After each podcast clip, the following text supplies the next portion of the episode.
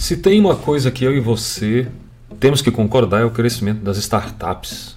Você já deve ter ouvido falar nas startups, provavelmente você tem uma startup ou já fez parte. E eu quero colocar nesse tema da Produza a importância do neuromarketing para startups. Chega de amadorismo, essa foi uma frase conhecida nas convenções e nas palestras que a gente participou sobre a comunicação para as startups. Aqui na Produza a gente recebeu muito cliente de startup, lançamos e fizemos mentoria neurobusiness com as campanhas de comunicação digital, especialmente na criação de conteúdos de comunicação que converte, que atrai. Fizemos pitches de investimento e temos aprendido muito ano após ano com uh, o crescimento homérico das startups. No entanto, eu queria fazer uma pergunta para você. Você acredita que qualquer marketing é possível de alavancar e fazer uma comunicação de alto padrão para as startups? Eu quero te garantir que não é assim que funciona. É como uma, uma cirurgia muito delicada.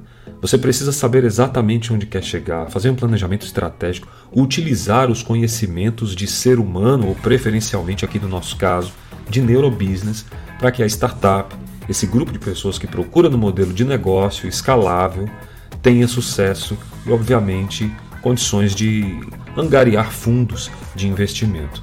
Mas o mais interessante disso tudo é que tem um jeito, um protocolo para se fazer, principalmente com empresas de tecnologia, e eu quero convidar você a conhecer um pouco sobre essa dinâmica importante. Pelo menos três coisas são fundamentais no contexto da startup na sua comunicação, na produção do seu neuromarketing.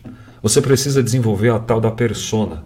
Aqui para nós é um neurotipo mesmo, é a forma de pensar, o que motiva, quais são os fatores de influência e como a semiótica da neurociência, ou seja, os aspectos da neurociência vão ajudar esse profissional a desenvolver melhor a comunicação para o projeto que ele está querendo de fato lançar, como modelo de negócio, como eu disse, escalável, repetível e de sucesso. Então é muito comum encontrar jovens ah, aplicando modelos pré-prontos e sem, e sem dar uma devida atenção no que a gente chama de o arquétipo de comunicação da startup. Ela precisa ser, na verdade, o epicentro do seu, do seu modelo, né? a comunicação, a maneira como você escreve, as sintaxes, obviamente a morfologia da montagem textual, o padrão de cor, a semiótica da cor, como eu disse, tudo isso precisa ser pensado através do que eu chamo de o DNA da startup. Então, numa conversa, a gente vai desenvolver essa persona ou esse neurotipo e tentar trazer para você que tem acompanhado, que tem crescido e tem percebido isso, como uma grande ideia pode morrer na praia. Nem todas as grandes ideias que resolvem verdadeiros problemas vão dar certo nesse modelo de startup. Na verdade, quem define isso de verdade, eu garanto para você, é a sua comunicação, seja ela padronizada, seja ela com a qualidade e autoridade, duas palavras que a gente aqui na Produza trabalha particularmente todos os dias.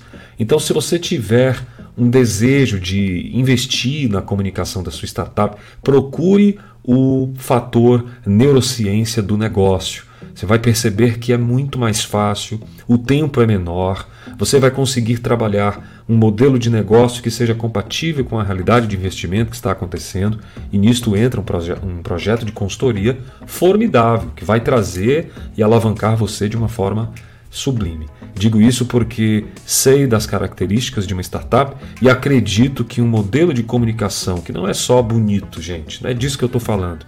Eu me refiro a uma estratégia que vai mais que elucidar ou encantar o cliente investidor, ela vai impactar na sua identidade, na sua subjetividade, na sua singularidade.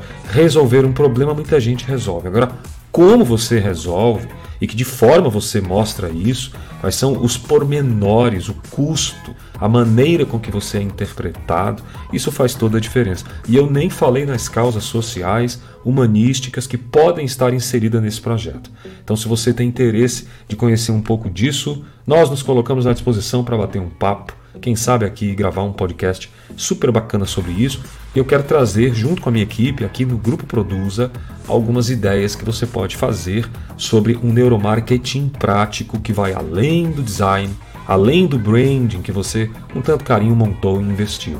Tem técnicas de neurociência aplicada à personalidade do consumidor investidor e, obviamente, a mudança desse comportamento que é possível ser feita através da sua startup, do seu projeto, mesmo que ele seja já avançado ou ainda embrionário, o que é melhor para a gente fazer o negócio certo e acontecer de verdade.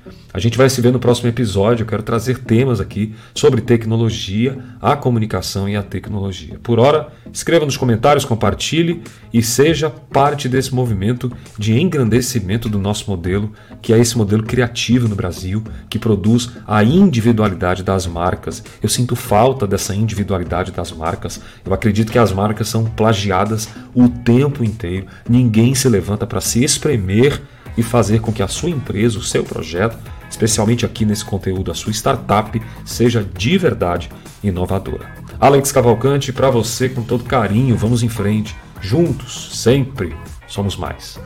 Até o próximo episódio.